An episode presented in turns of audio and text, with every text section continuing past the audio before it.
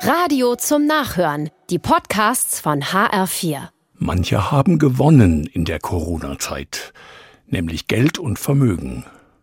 Zeitungen schreiben, dass viele Reiche in den letzten beiden Jahren noch etwas reicher geworden sind. Sie haben gut verdient im Bereich Technik und Gesundheit. Das gilt auch für Menschen, die die richtigen Aktien besitzen. Insgesamt gibt es jetzt mehr Milliardäre als vor Corona. Und was wird nun aus dem vielen schönen Geld? Das würde Jesus vielleicht auch gerne wissen. Er hatte ja nichts gegen Reiche. Er ließ sich in deren Häuser einladen und aß und trank mit ihnen. Reichtum ist nichts Schlimmes.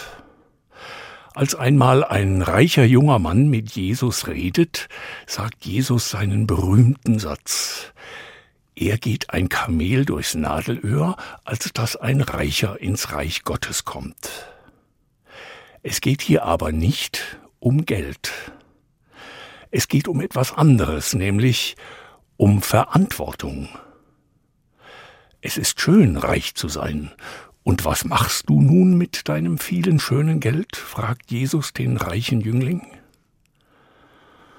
Da fällt dem jungen Mann nichts mehr ein. Dabei ist die Antwort doch einfach, vor allem in der Adventszeit. Ich gebe etwas ab davon. Ich halte nicht alles fest, sondern teile ein wenig. Es ist eine wunderbare Gnade, etwas zu besitzen. Man kann sich das Leben schön machen und seinen Liebsten auch.